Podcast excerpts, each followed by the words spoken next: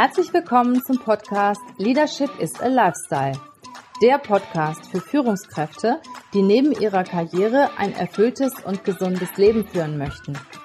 Mein Name ist Regina Volz. Ich zeige dir, wie du das Beste aus dir, deinem Leben und deinem Business machen kannst. Und jetzt geht's los. Viel Spaß mit der heutigen Folge.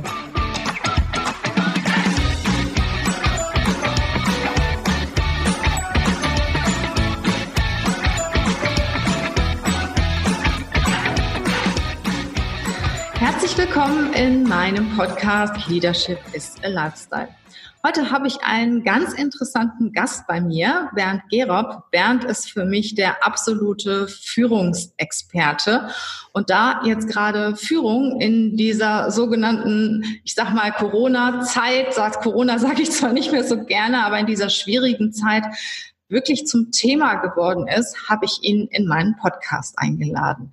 Herzlich willkommen, lieber Bernd. Vielen Dank, Regina. Ich freue mich dabei zu sein. Bevor wir auf den Inhalt gehen, fände ich es ganz gut, wenn du ein paar Worte zu dir sagst. Du kannst es sicherlich besser als ich. Stell dich doch bitte mal auch meinen Zuhörern vor und erzähl was über dich. Ja, ich äh, bin Führungstrainer und Geschäftsführercoach in Aachen seit nunmehr fast, nee, seit zehn, über zehn Jahren.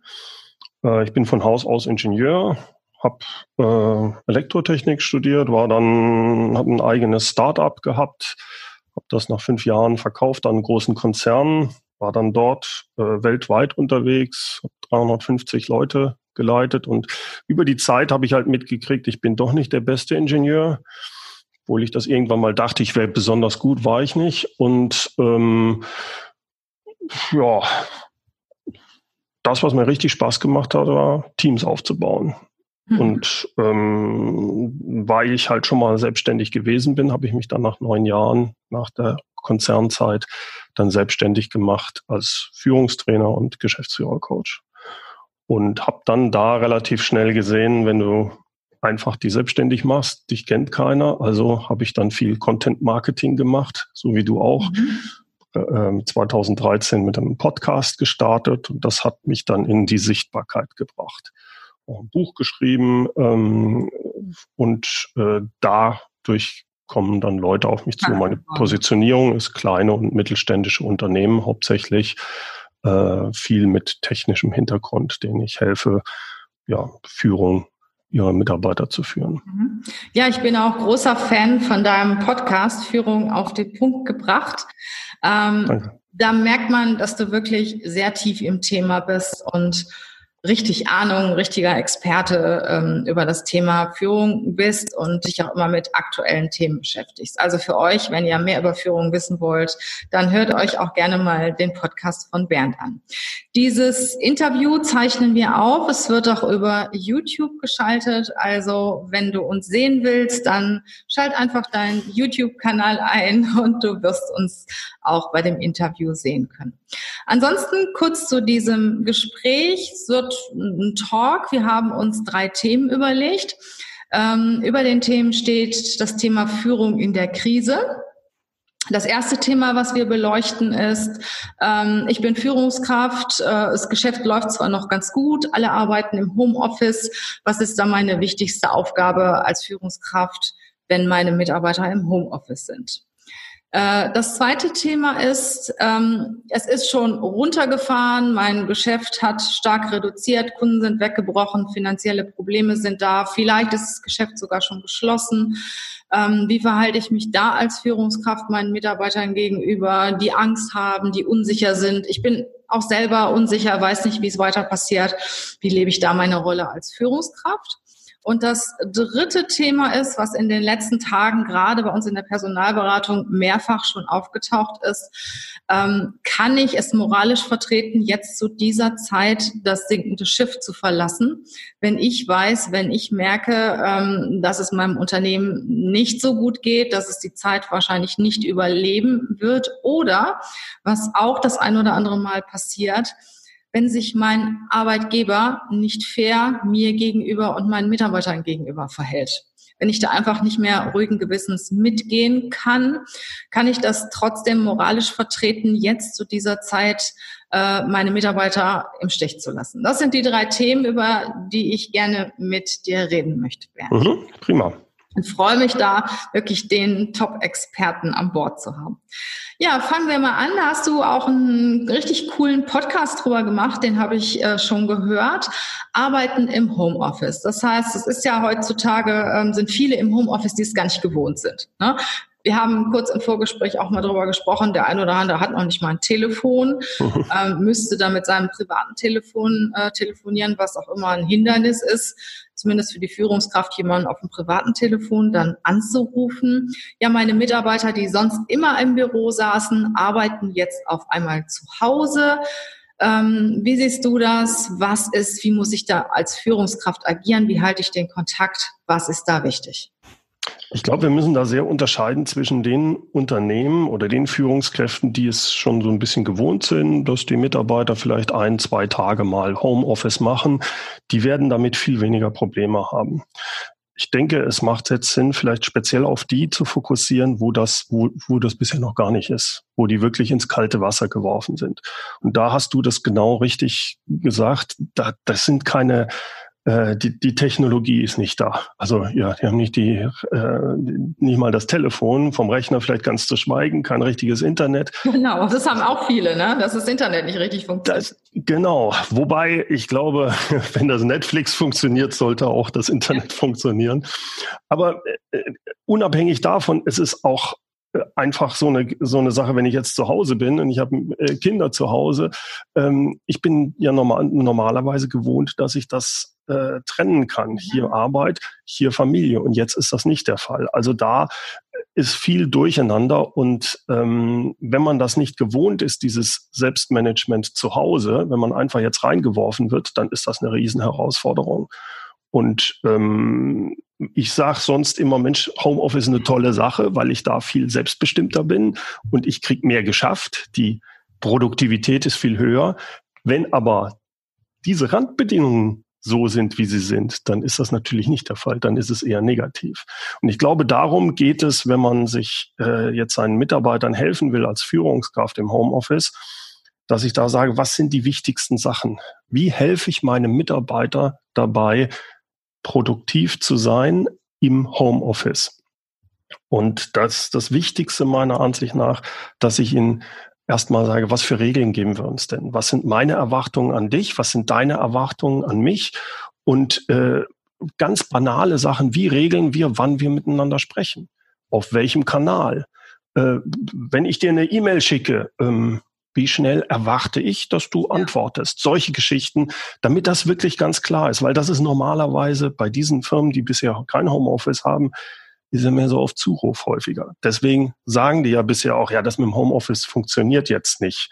Mhm. Wenn jetzt eine Produktion ist, davon reden wir nicht. Aber jetzt eigentlich jemand, der ganz normal im Büro fast jedes kann, wenn ich die technischen Voraussetzungen habe, kann ich auch im Homeoffice machen. Es wird nur nicht gemacht, a, weil häufig die Mitarbeiter nicht selbst organisiert genug sind und b, die Führungskraft nicht richtig führen kann aus der Ferne.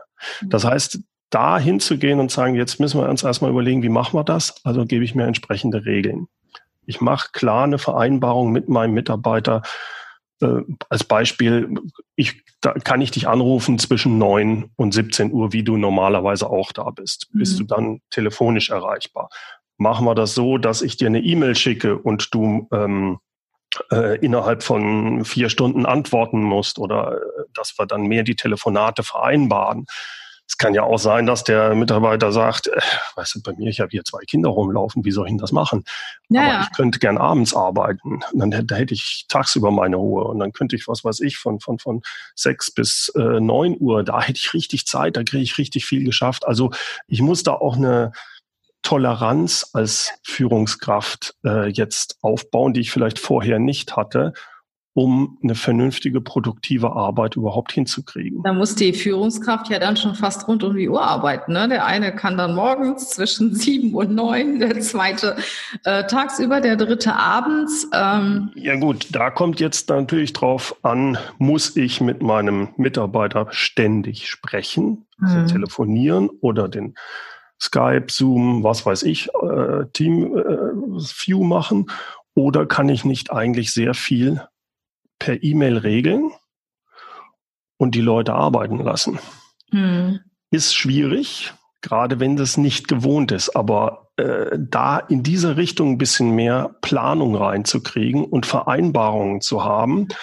Von mir aus sagt man, wir äh, sprechen immer morgens um neun, aber dann hast du den Tag über Zeit und äh, kannst dann abends arbeiten, wie du willst. Aber am nächsten Morgen um neun will ich die Ergebnisse haben. Als mhm. Beispiel. Ne? Ja. Äh, ich, das bedeutet nicht, dass die Führungskraft rund um die Uhr arbeiten oder müsste, wenn du damit verstehst, dass sie immer kommunizieren muss. Sie kann auch sagen, nee, ich, wir kommunizieren prinzipiell morgens, aber es gibt ein Fenster. Da kann jeder dann sehen, wie er da dann entsprechend hinkommt.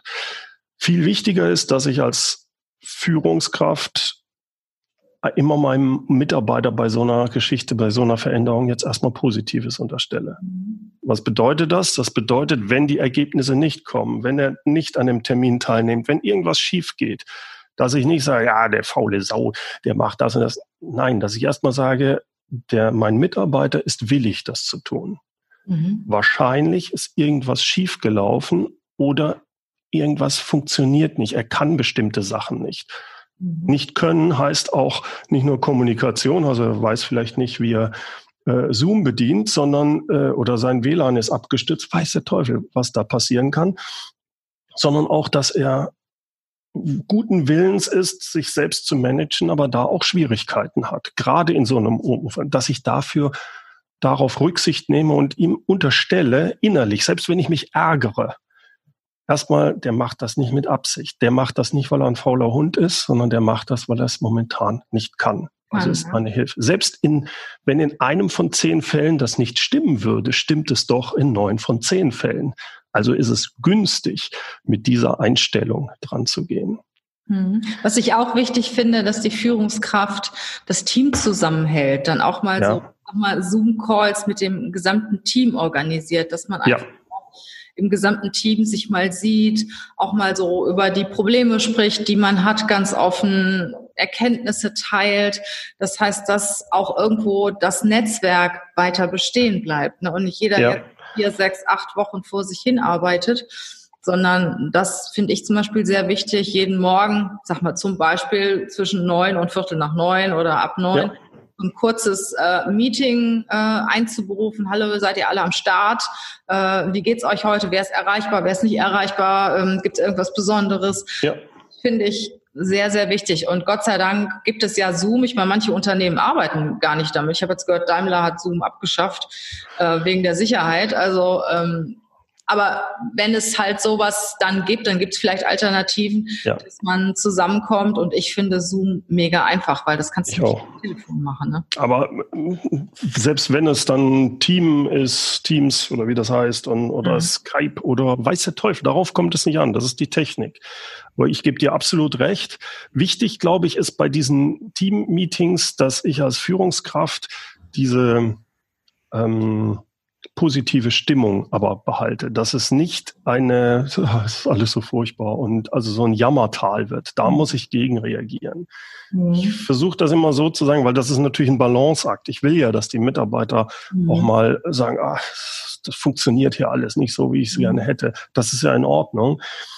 Ich fand, ich weiß nicht, wer es gesagt hat, ein Optimist ist jemand anderes als jemand, der einfach nur positiv denkt.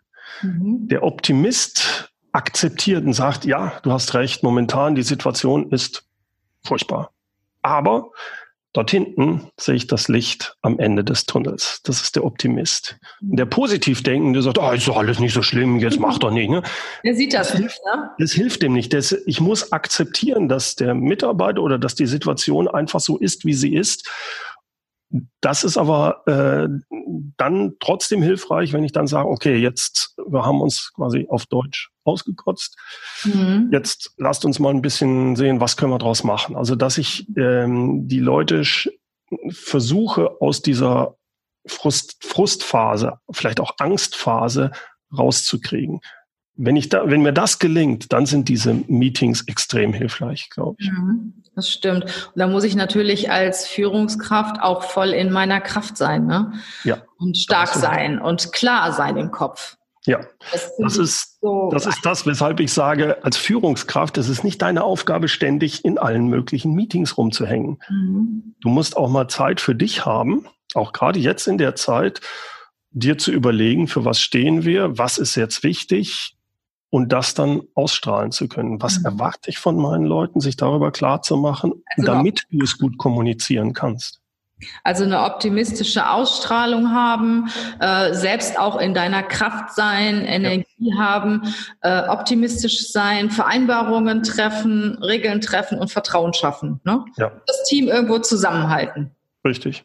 Und dazu gehört dann zum Beispiel auch, dass man das bedeutet, ich formuliere es anders, äh, das bedeutet nicht, dass bei mir alles funktioniert. Ganz im Gegenteil. Es kann sogar sein, ja, äh, verstehe ich. Bei mir ist momentan auch das WLAN zusammengebrochen. Ich habe mich unheimlich geärgert und das, also, dass die Leute, dass ich auch Mensch bin bei dieser Sache, mhm. dass die Mitarbeiter auch sehen, ja, bei dem funktioniert es auch nicht so doll. Dann mhm. kommt das Kind rein, ist vollkommen okay. Also, genau. Seht ja, bei mir ist nicht anders, damit die Leute sehen, ja, der hat auch seine Probleme. Äh, das, glaube ich, ist, äh, ist auch ganz wichtig, damit die Leute auch Vertrauen in einem fassen. Das ist übrigens der dritte Punkt, den ich sagen möchte. Sicherlich die Kommunikation, dass ich meinen Leuten helfe, Zoom oder äh, Teams oder sonst was richtig zu bedienen. Das Entscheidende aber in der Situation, selbst wenn eigentlich das Unternehmen super dasteht, trotzdem haben wir eine hohe Unsicherheit momentan.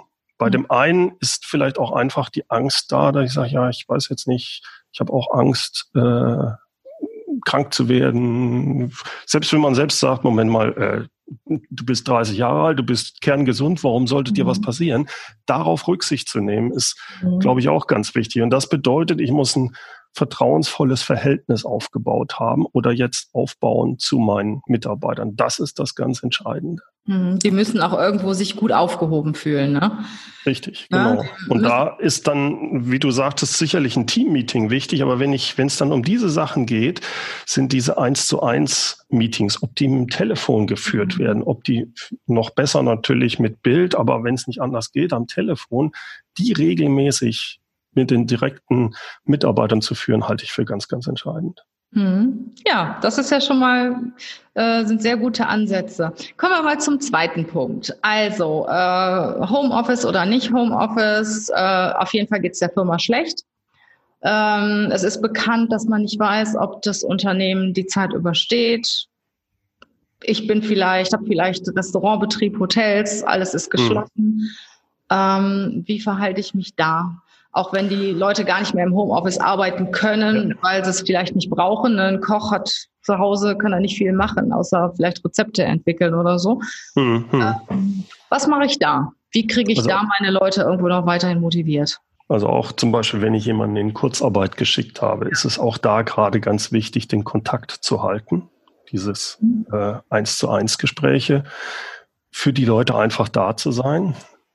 Und das bedeutet aber, wir haben vorhin schon mal gesprochen drüber, ich muss selbst auch diese, ich sag mal, optimistische Stimmung haben. Mhm. Wie kriege ich die?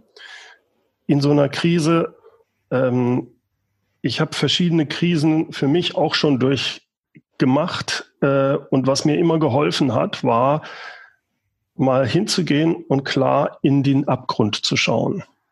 Also ich sage das, ich überlege mir, welche Szenarien gibt es. Mhm. Das erste Szenario als Beispiel jetzt als Unternehmer für sowas, verflucht. Wenn wir keine neuen, wenn wir nicht mehr aufmachen dürfen, wir haben eine finanzielle Decke, die reicht maximal für sechs Wochen. Mhm. In sechs Wochen muss ich Konkurs anmelden. Das ist der schlimmste Fall. Das ist der, wo ich in den Abgrund schaue. Mhm. Und da, damit beschäftige ich mich auch.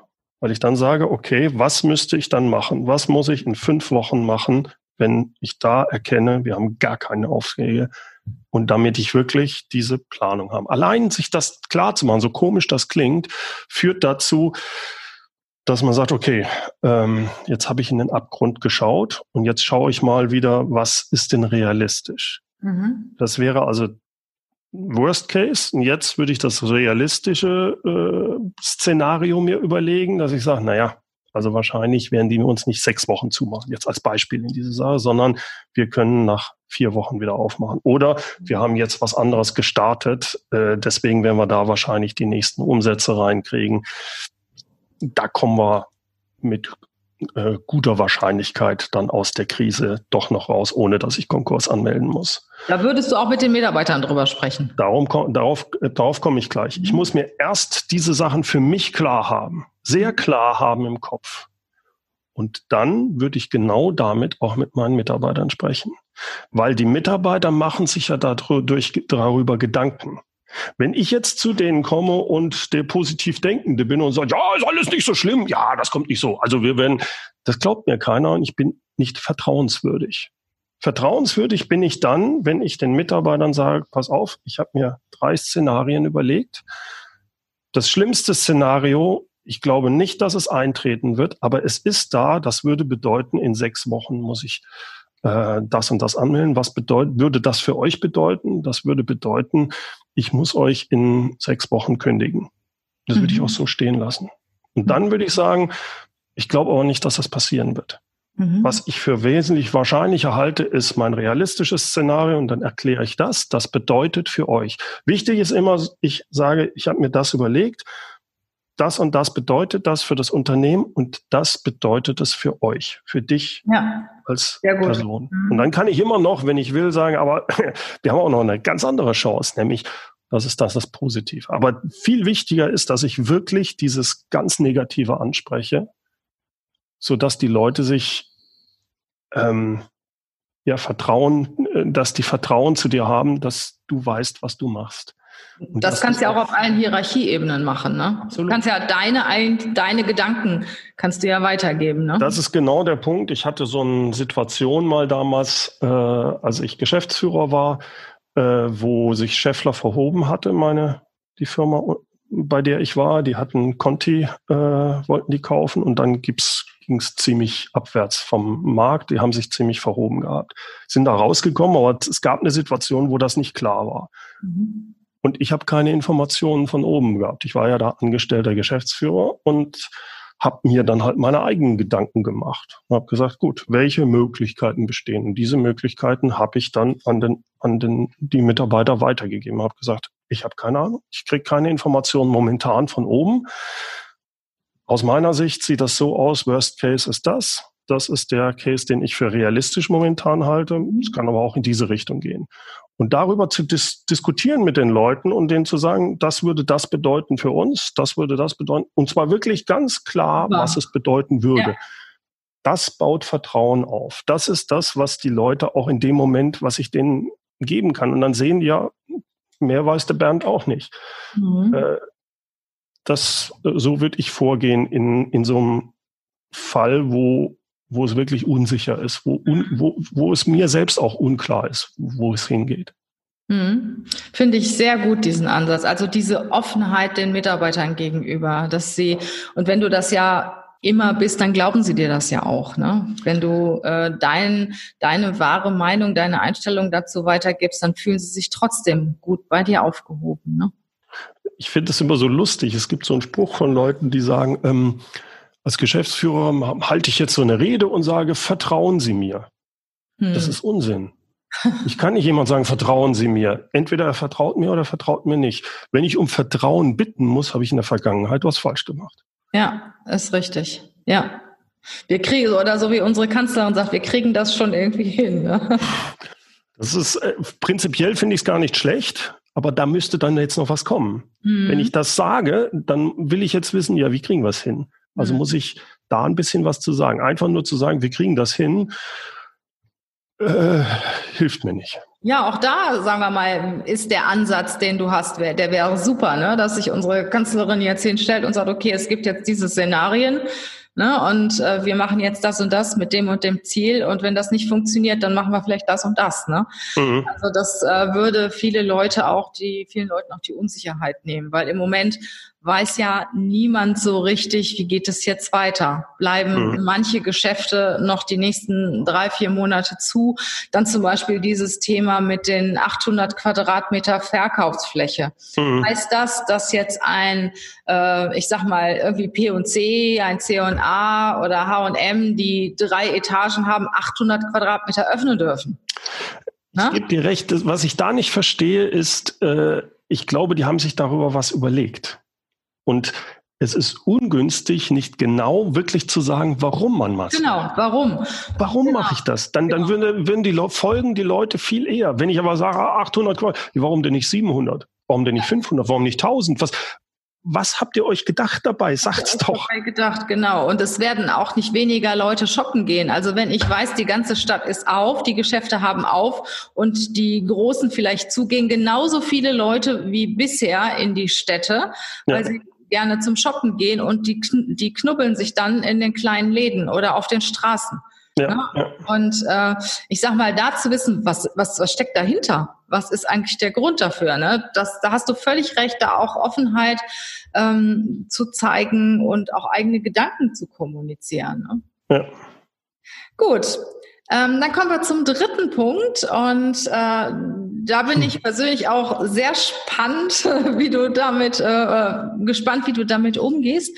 Ähm, ich bin Führungskraft und ich bin entweder mit meinem Unternehmen nicht zufrieden, weil die, die Inhaber sich jetzt nicht fair verhalten oder mein Chef sich nicht fair verhält.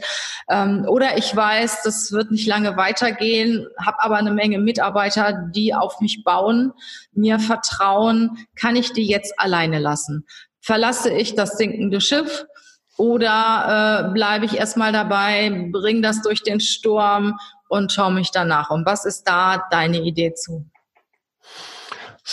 Ich glaube, es, ich würde gern auf verschiedene Sachen hierbei eingehen. Erstmal auf die Sache, ähm, helfe ich meinen Mitarbeitern?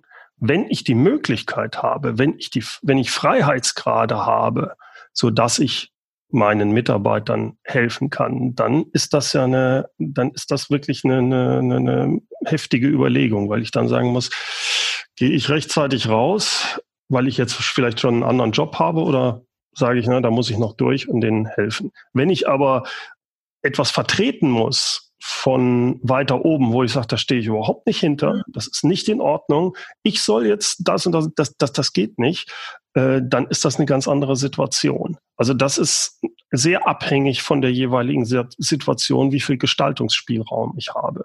Werde ich zu etwas gedrängt, wo ich sage, das ist nicht für mich akzeptabel, moralisch nicht machbar, dann würde ich sagen, dann muss ich, dann muss ich eigentlich, das entspricht nicht meinen Werten, was ich hier tun soll.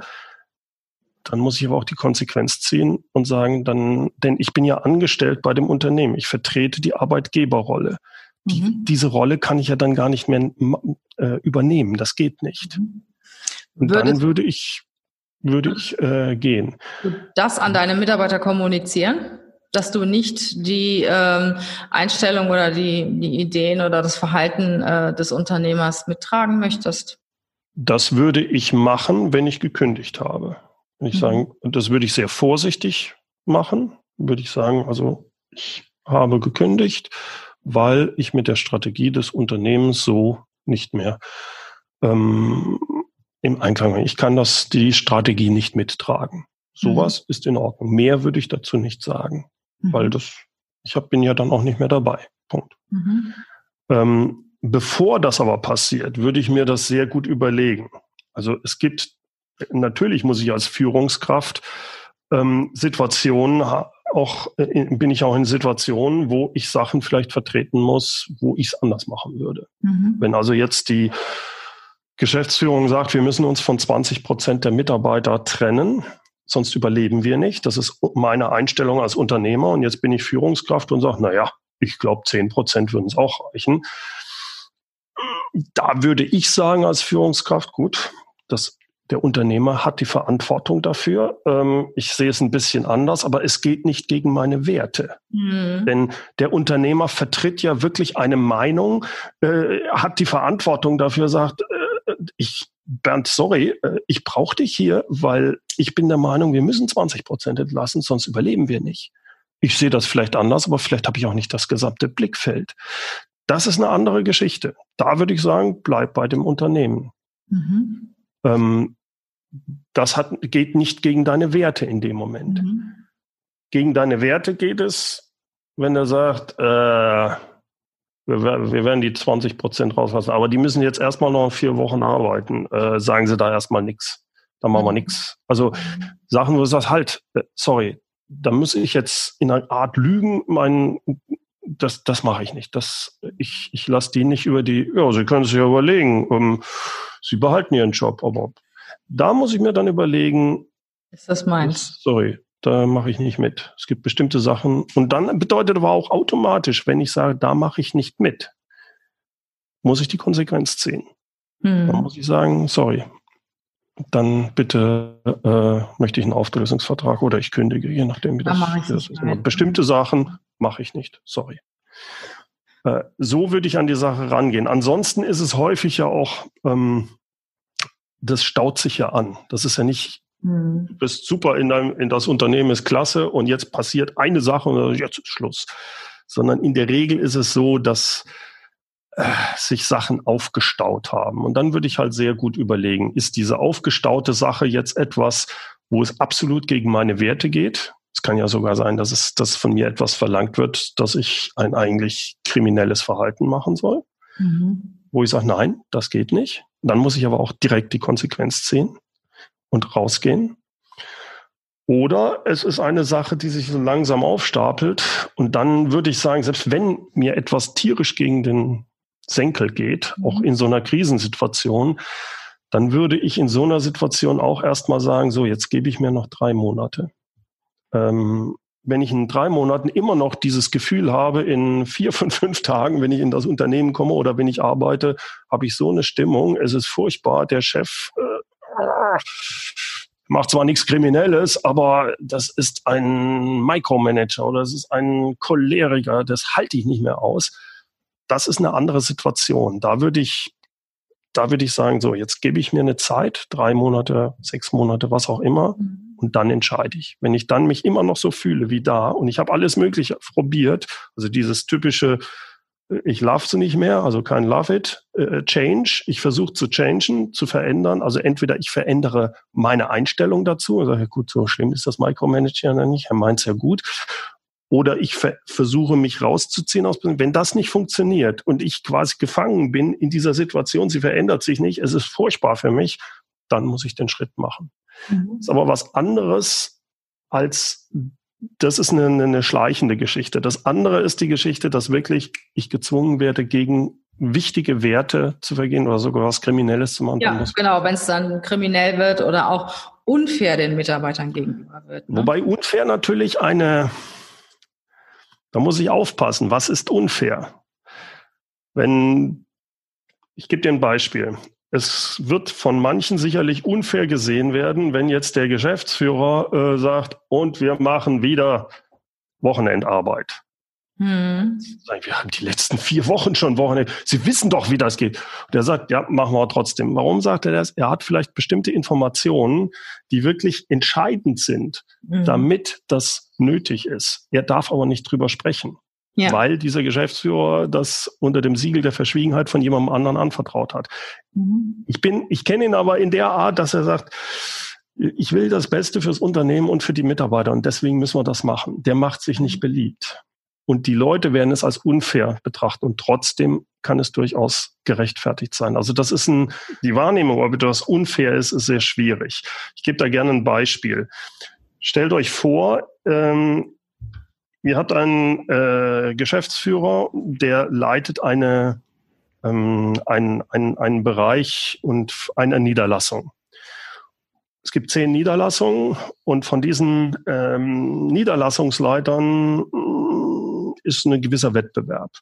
Und jetzt hat dieser Niederlassungsleiter, der euer Chef ist, mitgekriegt aus der Zentrale, es wird schwierig. Es sollen zwei Niederlassungen geschlossen werden. Mhm. Und die Zentrale entscheidet das, ähm, je nachdem, wie die Werte, wie die Umsätze der nächsten vier bis acht Wochen sind. Jetzt läuft es eigentlich recht gut, aber deine Mannschaft, die hat schon seit vier Wochen reingeblockt, die hat auch am Wochenende gearbeitet. Und jetzt sagst du, wir müssen aber weiterhin am Wochenende arbeiten, sonst äh, kriegen wir die Zahlen nicht und dann sind wir da auf der Abschlusslinie und dann verlieren meine Leute den Job. Ich darf das meinen Leuten in dem Moment aber nicht sagen, mhm. weil diese Aussage habe ich von der Zentrale von einem Freund, der mir das unter dem Siegel der Verschwiegenheit gesagt hat. Jetzt werde ich, wird meine Sache, dass ich sage, ja, und wir müssen jetzt wieder die nächsten zwei Wochenenden auch durcharbeiten. Das wird mit Sicherheit als unfair betrachtet werden. Mhm. Es ist aber zum Guten des Unternehmens wie auch zum Guten der Mitarbeiter. Mhm. Also man muss da sehr vorsichtig sein, wenn ich diese Einschätzung mache, ob es unfair ist oder nicht. Deswegen in vielen Fällen, wenn es nicht wirklich ganz klar gegen Werte, gegen wichtige Werte geht und gegen ähm, oder sogar kriminell ist, wäre ich da sehr vorsichtig und würde mir das gut anhören. Wenn natürlich jetzt in der Vergangenheit sowas schon häufig passiert ist, dass es wirklich unfair war, dann kann das denn ähm, sein, dass das genau der äh, das Wasser ist, der Tropfen, der dann äh. Jetzt, genau. jetzt habe ich aber mal die Situation, ich bin jetzt recht egoistisch. Ne? Also äh, ich kriege jetzt auf einmal das gigantische Angebot. Mhm. Ähm, ich weiß aber, dass mein Arbeitgeber mich braucht und meine Mitarbeiter erst recht. Ne? Die verlassen sich jetzt voll auf mich. Ich habe eine super Vertrauensbasis zu meinen Mitarbeitern. Und wenn ich jetzt gehe oder innerhalb der nächsten vier Wochen gehe, dann gibt's ein Riesenthema. Bin ich da so egoistisch und sag, nee, also ich bin mir da selbst der Nächste oder versuche ich da irgendwie zu jonglieren mit Kündigungsfristen ähm, äh, oder sagst sogar dem anderen ab? Also erstens mal, wenn ich Führungskraft bin im Unternehmen, kann ich nicht innerhalb von wenigen Tagen kündigen. Ich kann zwar kündigen, aber ich habe ja eine Kündigungszeit. Ich halte es für, wenn es irgendwie geht, immer für günstig, den Mitarbeiter, aber auch dem Unternehmen gegenüber und dem Geschäftsführer, dass ich da sage, wow, ich hinterlasse keine verbrannte Erde. Ich mache eine vernünftige Übergabe. Das heißt, ich kann sagen, ja, ich kündige, ich werde aber hier noch die nächsten drei Monate sein, um einen vernünftigen Übergang zu machen. Jetzt einfach, oh, das Schiff sinkt und da habe ich drüben was, jetzt bin ich in zwei Wochen weg oder pff, ist mir doch egal. Das schlägt meiner Ansicht nach immer zurück. Und das zwar unabhängig, ob es die Mitarbeiter oder der Unternehmen sind. Würde ich nicht machen. Gut, danke Bernd. Ja, ich denke, wir haben jetzt ganz, ganz viel wertvolle Informationen gekriegt, wie ich mich als Führungskraft in den verschiedensten äh, Situationen verhalte. Jetzt während der Krise und vieles davon kann man auch übernehmen ins wirkliche Arbeitsleben, wenn es dann wieder normal läuft. Weil es gibt ja auch eine Menge Leute, die äh, Mitarbeiter haben, die remote arbeiten, die im Homeoffice arbeiten. Ich denke, diese Geschichte Homeoffice wird jetzt auch für Firmen attraktiver werden, die bisher da immer gegen waren. Ähm, da muss ich führen, da hast du sehr, sehr wertvolle Hinweise gegeben dann äh, wie kriege ich oder nehme ich meinen Mitarbeitern Unruhe, Ängste, wie schaffe ich Vertrauen, gebe Verantwortung weiter. Äh, und zu guter Letzt das Thema, verlasse ich das sinkende Schiff, wenn ich ein gutes Angebot habe und lasse dann meinen Arbeitgeber und meine Mitarbeiter in der Not alleine. Das waren die Themen, die wir behandelt haben. Danke für deinen Experten-Input.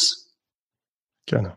Möchtest du ähm, noch etwas sagen, was man, wo man dich findet, ähm, was du vielleicht noch anbietest, wenn jemand mehr von dir erfahren möchte? Also ähm, ich habe, ich sage immer, ich habe den großen Vorteil, einen seltenen Namen zu haben. Gerob, G-E-R-O und 2P. Wenn man das bei Google eingibt, kommt man direkt immer auf meine Seite.